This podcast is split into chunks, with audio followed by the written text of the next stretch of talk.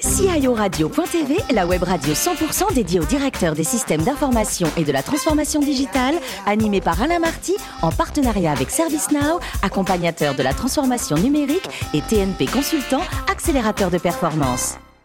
Bonjour à toutes et à tous, ravi de vous retrouver pour les débats de CIO Radio. Vous êtes 11 000 DSI, dirigeants d'entreprise, acteurs de la transformation digitale. Abonnez à nos podcasts, également à nos vidéos et on vous remercie d'être toujours plus nombreux à nous écouter. Chaque semaine, vous pouvez bien sûr réagir sur les réseaux sociaux. Alors à mes côtés, pour co-animer cette émission, Thierry Cartalas, partenaire chez TNP Consultant et Guy Le Turc, cofondateur de TNP Consultant. Bonjour messieurs, ravi de vous retrouver en tout cas. Bonjour Alain. Alors aujourd'hui, notre débat a pour thème la transformation culturelle organisationnelle et technologique des entreprises agiles en France, ses succès, mais également ses échecs. On attend vos réactions sur notre compte Twitter, CEO Radio, tiré du bas, TV à mes côtés pour euh, débattre, pour euh, l'expert. Les deux experts sont là, Erwan Kong d'Engie ainsi que Christophe Lepage de BNP Paribas. Bonjour messieurs. Bonjour. Alors Erwan, un petit mot d'abord sur votre périmètre au sein de ce grand groupe Engie. Vous occupez de quoi exactement? Alors chez Engie, je suis une DSI des activités B2C France, donc c'est l'ensemble des activités grand public euh, fourniture d'énergie et les services associés. Donc ça, ça représente combien? En volume d'affaires business au total? En volume d'affaires business, hein, c'est euh, de l'ordre de 10 millions de, de, clients hein, en France. 10 millions de clients en France. Quoi. Vous êtes client, Christophe, ou pas? Sur NJ, oui. Sur la partie France. alors, racontez-nous votre périmètre également au sein du groupe euh, BNP Paribas. En ce moment, vous exportez du côté du Luxembourg. Exactement. Donc, j'ai rejoint euh, le BNP Paribas Luxembourg sur la partie métier-titre depuis octobre de l'an dernier. Très bien. Alors un mot aussi sur TNP Consultant, sur le, le cofondateur prend la parole ou Thierry, euh, euh, cette belle ETI présidée par Benoît Ranini qui, euh, s'intéresse aussi de très près aux entreprises agiles. Avec plaisir Alain. Donc TNP c'est un cabinet conseil français et européen d'un peu plus de, de, 600 personnes et qui accompagne ses clients dans leur grande transformation et donc notamment les transformations autour de l'agile. Combien de collaborateurs au total avec euh, des gens aussi brillants que Thierry? Combien vous êtes 650 hein au total. 650. Erwan, en premier sujet, on va découper ça avec la partie organisation. Après, on parlera de technologie. Après, on parlera de culture. Un mot en tant que, que DSI, vous avez conduit une transformation euh, agile. C'est quoi les directions fonctionnelles qui vous ont appuyé spontanément ou non?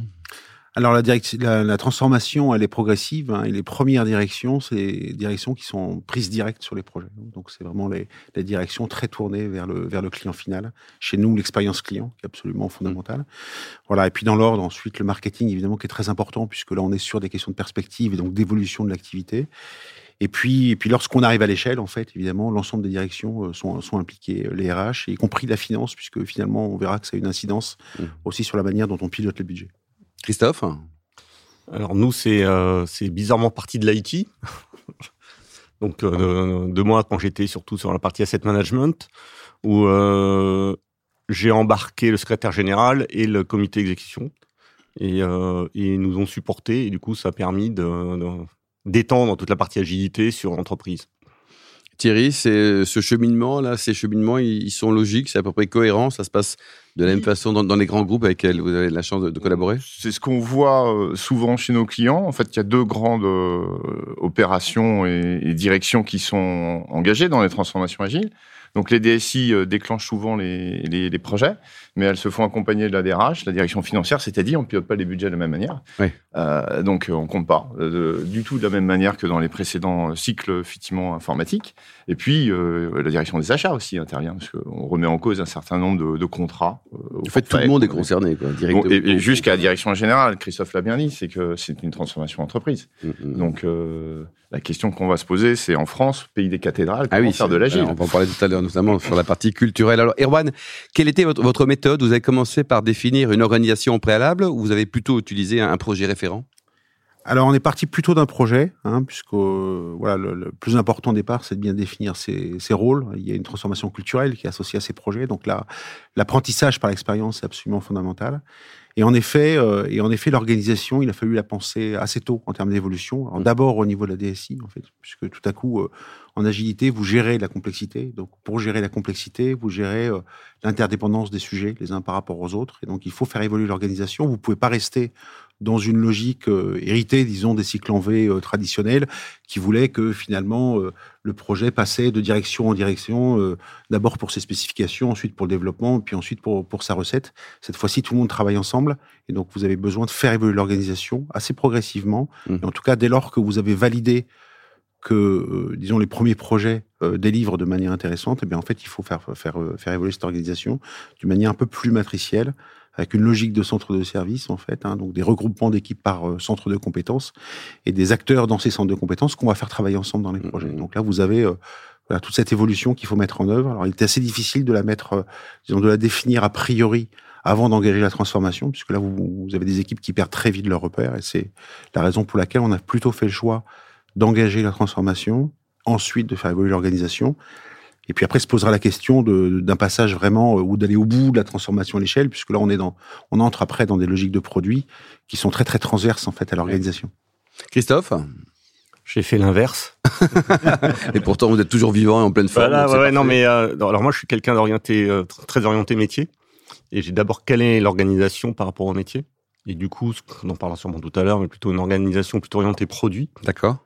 Et à partir de là, j'ai, euh, je me suis appuyé sur des projets sur lesquels je pensais que ça devait arriver, donc genre digital, tous les sujets web, ou euh, de l'IT Light, donc IT Light, euh, des développements de court terme pour le métier.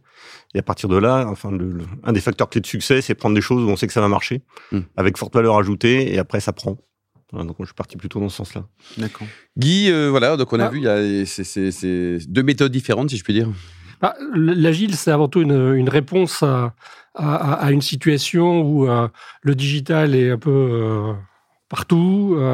on passe d'une logique de produit à une logique de servicisation. Il faut embarquer les métiers. il y a une notion de, de plateforme finalement métier et digital qui s'installe et euh, c'est une réponse pour embarquer euh, de bout en bout à la fois les métiers, les différents métiers de l'IT et faire en sorte que finalement on fasse cause commune indépendamment des organisations. Erwan, les indicateurs de, mesure, euh, le, retour sur investissement, si je puis dire, pour cette transformation agile, qu'est-ce qu'on peut imaginer? Bien, c'est, l'agilité, hein, c'est des vient avec son, son chapelet de, de KPI hein, et donc mmh. d'éléments de, de mesure. Et c'est une méthode en fait qui est extrêmement euh, calibrée et mesurée, hein, donc avec des pas de temps euh, précis, hein, donc les fameux sprints. Et donc on s'appuie en fait sur ces KPI, hein, donc sur la vélocité des équipes. Mmh. Euh, notre point très important, c'est la prédictibilité en fait du développement. on se projette sur des phases de, de développement chez nous de, de, trois mois avec des sprints qui sont d'à peu près de, trois semaines. Et donc on mesure en fait vraiment l'évolution de cette prédictibilité qui est, qui est, qui est le, le, signal en fait de la montée en maturité des, des équipes. Donc mmh. ça c'est un élément très important. Évidemment on a bah, tous les éléments de, de, qualité qui sont liés à un projet, hein, les taux d'anomalie euh, et, donc euh, l'intérêt de de, de, de l'aspect répétitif, disons, de, de, de l'approche, permet aux équipes de trouver leurs propres repères. Et donc, euh, euh, ce sont des éléments, en tout cas, c'est les premiers éléments de mesure, puisque finalement, dans cette transformation, il y a évidemment beaucoup d'humains. Euh, on passe par des phases un peu de déstabilisation de certaines équipes. Et donc la question qui se pose toujours à un moment donné, c'est est-ce que ça marche mieux qu'avant Est-ce que ça marche suffisamment mieux pour pouvoir aller de l'avant? Et donc ces éléments de mesure, ils sont absolument clés. Si vous ne les avez pas, ben, finalement le doute l'emporte et, et, finit par étouffer ces projets. Christophe, pareil, dans le secteur bancaire, on, norme beaucoup de choses quand même. Hein. Il y a des vraies mesures. Quoi. Alors il y a des vraies mesures et il y a celles qu'on a envie de se donner. Euh, moi, j'ai demandé à ce qu'on regarde pas la vélocité pour éviter qu'on soit tenté de d'aller de plus en plus vite et de mettre les équipes dans le rouge.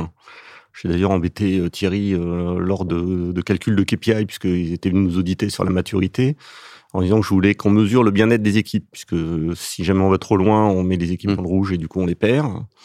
Euh, on avait des indicateurs clés qui sont euh, la durée de livraison d'un projet. Donc on a grosso modo divisé par 6 le temps de livraison d'un projet. C'est énorme. C'est énormissime, ouais. Et, une autre chose qu'on a mesuré, c'est la satisfaction à la fois des clients internes et externes. Et à travers ça, on attrape la qualité. Hmm. Thierry, euh, ça c'est un challenge aussi pour TNP. Hein. Oui, c'est un vrai challenge. pour nous, les, les consultants, c'est un vrai sujet de trouver les bons indicateurs, d'accompagner nos clients sur ce sujet-là, parce que chaque entreprise a sa culture. Euh, certains métiers veulent des indicateurs précis liés à la transformation agile. Christophe les a cités, un time to market, un bon exemple. Diviser par 6 un, cycle projet euh, pour un métier, c'est important. Il, va faire peu, il pense qu'il va faire beaucoup plus de choses en fait. Euh, mais les projets sont plus petits. On va voir plus tard euh, qu'effectivement, c'est aussi une approche différente dans la culture projet. Euh, on a parlé aussi effectivement de la RH et les indicateurs de bien-être ou de satisfaction client sont absolument clés. Mm. Si les utilisateurs sont heureux et continueront la méthode, on va pouvoir faire la fameuse méthode de la tâche d'huile, c'est-à-dire propager la méthodologie agile dans le reste de l'entreprise. Donc c'est important d'avoir des avocats. Et puis il y a les achats aussi. Les achats, on en a parlé tout à l'heure, mais ils passent dans un monde effectivement où les contrats sont plus les mêmes. Les engagements avant forfaitaires, bouclés euh, au cordeau, Les repères très changent. confortables, quoi. Ouais. très confortable. Donc euh, remettre en cause euh, effectivement ces, ces approches d'achat de, prestations et des logiques capacitaires ou de régie, ça peut rendre les choses Pas un naturel en tout cas. Ben, en tout cas, on, s'est dépri- on était dans un certain confort et euh, on, on doit renoncer à ce confort du forfait, qui était peut-être un faux confort, Mm. euh, et donc euh, faire plus confiance aux équipes, d'où l'importance d'avoir des bons indicateurs pour en mesurer euh, l'efficacité. Absolument. On parle un peu de technologie. Alors Christophe, quels sont les outils indispensables pour euh, industrialiser une organisation agile? C'est quoi les, les outils? Un bon management. Et un bon manager. non, non, mais il faut être présent. Euh, on en parlait avec Erwan tout à l'heure en off, là, avant l'émission. Ça, ça, ça réclame un engagement euh, presque quasi quotidien de, de- bah, des managers. Euh, et et c'est un changement de culture. Euh, quand les, mes équipes ont voulu déployer au tout début euh, l'agilité, ils m'ont dit ah il va falloir qu'on déploie des outils. Je dis les outils viendront à la fin. Oui. Ça, on va d'abord changer la culture et le mindset des gens, et, et après ça viendront les outils. Les, les- les outils, on en a euh, des tonnes sur étagère qui, on m'a dit, euh, on a absolument besoin de ça pour arriver au bout d'eux. Et en fait, quand on les a, il manque toujours l'outil de l'outil. En fait, il faut d'abord, le meilleur outil, c'est le changement de culture et la présence du, euh, du management. Un très, très gros sponsor. Erwan?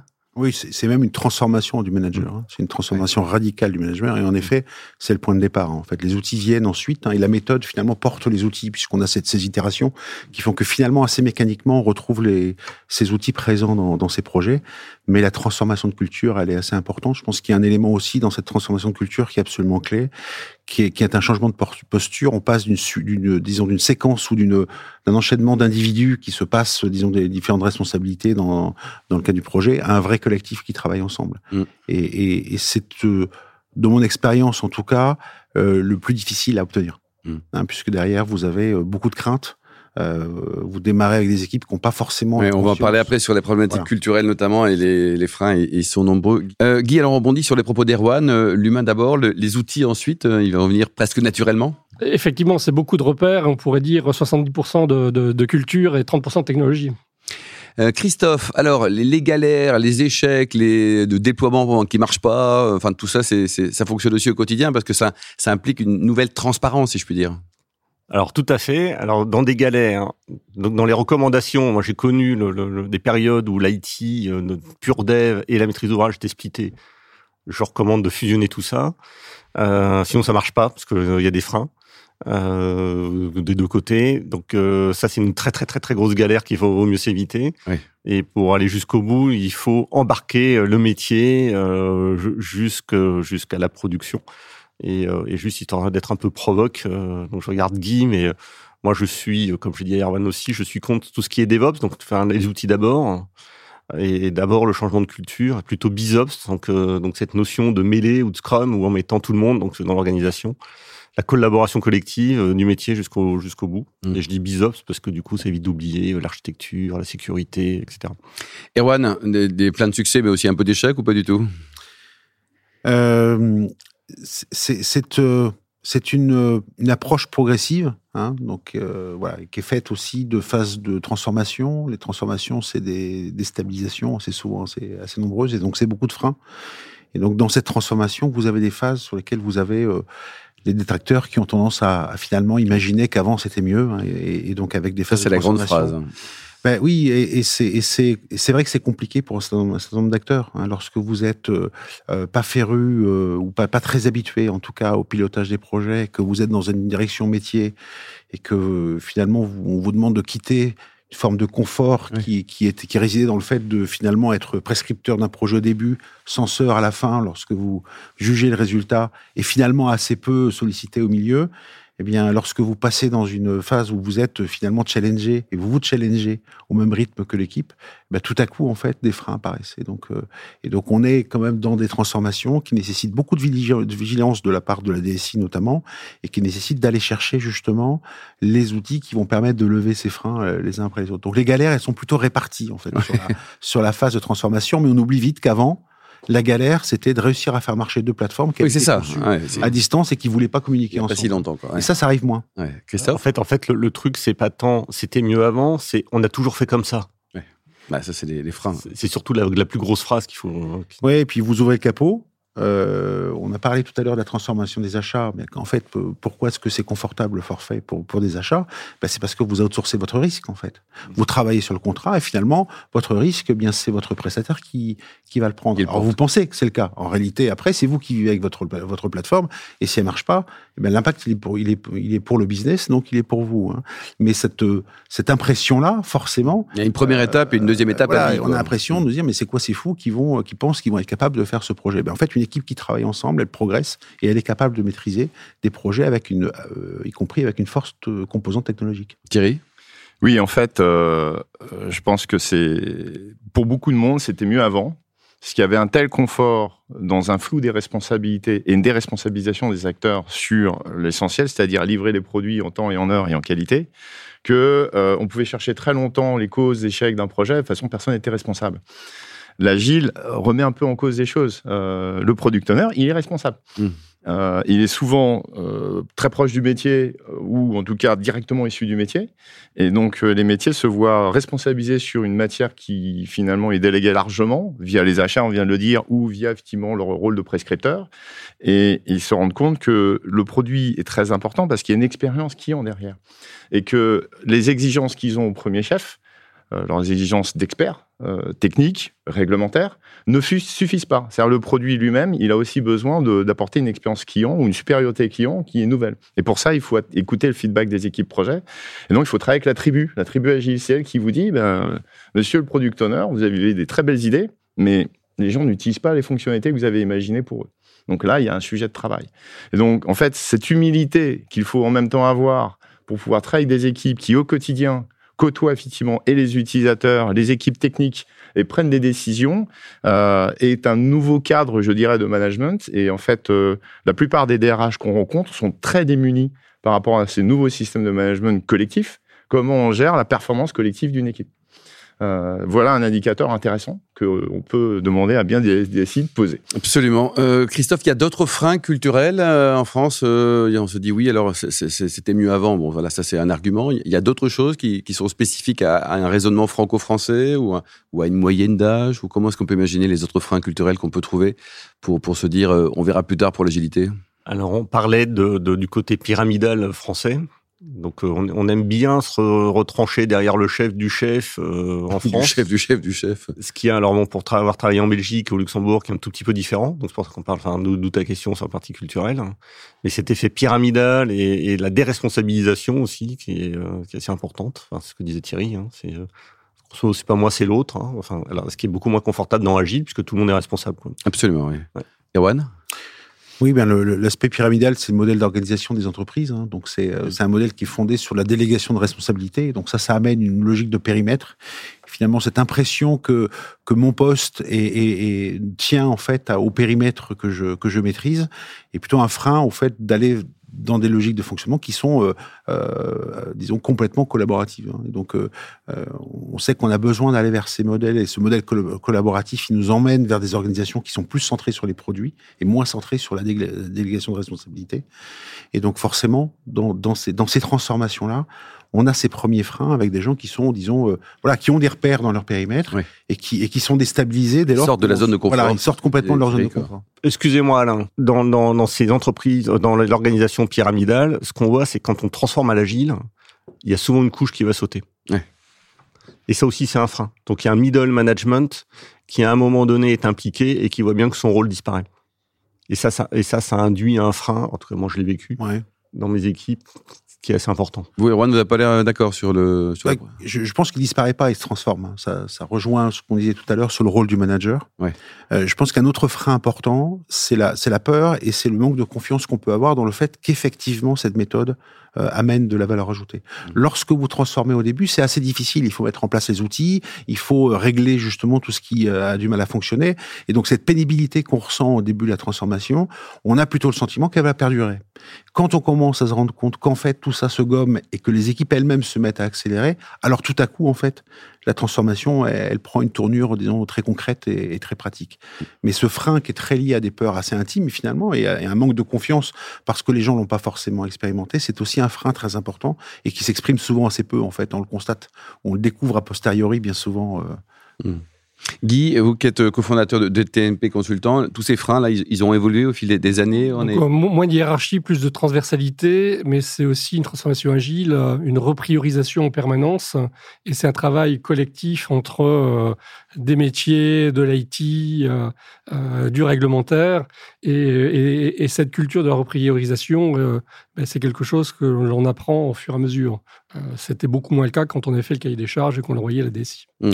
Et l'expérience, Christophe, euh, utilisateur, cette logique, c'est dans votre génétique, c'est votre priorité absolue, vous oubliez jamais ça? Non, si je veux être très synthétique. non, il faut, faut vraiment qu'on travaille dans l'idée qu'on sert un client donc client externe. Donc pour y arriver, il faut l'utilisateur en interne qui définit bien le projet et derrière qu'on qu le déroule. Et, et, si on déroule bien, on sert d'abord les fonctionnalités indispensables et utiles à l'utilisateur et au client. Et à la fin, on se pose la question de est-ce que, euh, donc, quand on prenait les cahiers des charges qui faisaient je sais pas combien de centaines de pages, est-ce que les dernières pages sont vraiment utiles? Oui. Et finalement, euh, on en arrive à un gros pragmatisme, parce que si on résume agile, c'est du pragmatisme. On s'arrête peut-être au bon niveau et on sert au mieux nos clients. Erwan? Ben, Chez Engie, on, on vend des choses qui se voient pas. On vend des électrons et des molécules de gaz. Et donc, euh, ce que nos clients voient de ce qu'on leur vend, ça se traduit en fait dans des outils. Hein. Donc, ce qu'on délivre en fait euh, est, essentiel pour la relation qu'on qu qu crée avec et qu'on entretient avec nos clients. Euh, donc, évidemment, l'expérience utilisateur, elle est absolument clé elle est, comme on le disait tout à l'heure, très très difficile à, à, définir une fois pour toutes. Hein. Donc c'est une affaire de, de mesure, d'essai, d'ajustement. Et c'est pas un hasard si c'est par ces, euh, disons, par ces domaines-là qu'on a démarré la transformation agile, parce que justement c'est là qu'on a besoin d'itérer et, et d'avancer. Donc euh, en effet, l'expérience client c'est absolument clé, et, et je ne crois pas qu'on puisse la régler autrement que par l'agilité. Thierry, L'expérience client est au cœur de tout. C'est vraiment la grande enseignement de l'agile. Euh, ça fait partie du manifeste. Euh, je crois que c'est un des premiers principes que effectivement les fondateurs du manifeste ont posé, c'est se croire le client. Oui. Euh, ça, c'est un des, un des éléments nouveaux effectivement que les DSI euh, et les directions de métier apprennent aujourd'hui. Donc, je pense que c'est un élément fondamental qui va nous amener, et je pense qu'on est au début de l'histoire, à une nouvelle façon de, de penser effectivement ces produits. Euh, et bien évidemment, ça engage euh, toute une refondation d'une organisation qui est hiérarchique, pyramidale, on l'a dit, euh, et qui est confrontée à la délégation de responsabilités, la mise en œuvre effectivement de groupes collectifs qui vont prendre des décisions pour soi. Et donc, la posture managériale va complètement changer. Euh, et ça devient un vrai sujet à la fois RH, du comité de direction, de l'ensemble des acteurs. Euh, on est quand même le pays des cathédrales, je disais. Euh, Allez, prêchez les bonnes paroles, Thierry. Et, et, et dans, mais on est quand même un pays, on est plutôt fier de nos cathédrales, quand même. Alors, Absolument, au centre a, du village. On a fait... Par contre, est-ce qu'il fallait faire la rosace, la flèche, effectivement, ouais. euh, sans avoir fait d'avoir les arcs-boutants et le transept? Peut-être pas. Donc, on aurait, voilà, le, le fait de, le bel ouvrage qui nous fait tant plaisir. On est tous issus d'écoles d'ingénieurs, pour la plupart d'entre nous. En tout cas, on aime faire des choses euh, bien abouties. Effectivement, c'est une culture qu'il va falloir un tout petit peu revoir mmh. à l'aune de l'expérience d'un simple et modeste utilisateur qui, à l'autre bout du cycle, vous dit bah, cette belle fonctionnalité que tu as imaginée, je ne vais pas l'utiliser parce qu'elle n'est pas pratique. Mmh. Et il y en a une autre beaucoup plus simple à côté, et c'est ça que je vais utiliser. Mmh. CQFD, euh, Christophe, on en a beaucoup parlé hein, de la DRH, euh, des DRH et des, et des, directions métiers. Euh, ça, c'est un point clé pour que ça marche? Alors, c'est fondamental. Et euh, alors, je peux vous donner un tout petit truc qui a bien marché chez nous. Mmh. C'est qu'il y a eu un, un off-site organisé avec les RH et, euh, et, je les ai aidés dans cet off-site-là en leur envoyant un coach agile qui leur a aidé à gérer leur euh, leur off-site non pas en mode traditionnel, mais en mode entre guillemets dit agile. Et du coup, les RH ont compris ce qu'était l'agilité. Très bien. Voilà, donc acculturé par des petites méthodes simples et efficaces. Bon, donc on est aussi dans la logique de communication interne aussi. Ouais. Erwan, le, le, le, DRH, les DRH, la, la fonction RH au sens large, c'est fondamental? Ah oui, c'est fondamental. Hein. On embarque des collaborateurs, on a dit tout à l'heure, hein, c'est 70-80% d'humains, hein, ces transformations. Donc évidemment, ça a une incidence. Alors on parle beaucoup des managers, hein, mais, mais, mais chez nous, en fait, on a aussi euh, des développeurs, des testeurs. Euh, toute cette population-là, c'est une population d'ingénieurs. C'est des gens qui mmh. réfléchissent. Hein. C'est pas juste de la main d'œuvre. Et donc c'est des gens qui ont besoin de comprendre ce qu'est le produit. C'est des gens qui prennent des décisions euh, à longueur de journée et, et, et donc qui, qui, construisent finalement une belle ouvrage qui doit correspondre en fait à, à la valeur qu'on veut créer pour le client. Donc cette cette notion de valeur, cette notion finalement d'engagement sur le terrain, ces notions de, de, collectif, tout ça, ce sont des, des, des, éléments de transformation pour une, pour une, une fonction RH qui peut pas être simplement dans l'administration des people. Synthèse et conclusion, Thierry, quelques idées de force à retenir, Thierry et Guy, sur cette euh, belle thématique des entreprises euh, agiles. C'est un, un, grand défi. Ça fait quoi Une dizaine, douzaine d'années qu'on parle de l'agile maintenant. On est encore au début de l'histoire euh, dans beaucoup d'entreprises, hein, parce que je pense qu'on est entré, on est passé de, de l'expérimentation au premier projet et euh, ça s'accélère et naturellement je pense que le premier frein c'est euh, euh, c'est de transformer les compétences transformer les, les, modes de fonctionnement transformer les relations avec les achats les RH et, etc et, et on a encore beaucoup de chemin à parcourir mmh. Thierry? Moi, je pense qu'effectivement, on a, on a conclu là-dessus, c'est à la fois une transformation culturelle majeure. Euh, donc, la RH est aux côtés de la DSI. C'est impossible de faire sans, parce qu'on change vraiment euh, tout un système de management. Et euh, l'objectif euh, et le sens à donner dans cette affaire, c'est l'expérience client. on voit bien que toutes les plateformes aujourd'hui sont pétries de sens client et d'efficacité. Et donc, il faut apprendre au métier à avoir à la fois ce recul, euh, cette capacité de priorisation et de, et, de, et de responsabilisation en travaillant au quotidien sur l'expérience euh, client. Merci beaucoup, merci Erwan, merci Christophe pour vos super témoignages. Fin de ce numéro de CIO Radio. Retrouvez toute notre actualité sur nos comptes Twitter et LinkedIn. On se donne rendez-vous mercredi prochain, ça sera à 14h précise pour une nouvelle émission. L'invité de la semaine de CIO Radio.tv, une production B2B Radio.tv en partenariat avec ServiceNow, accompagnateur de la transformation numérique et TNP Consultant, accélérateur de performance.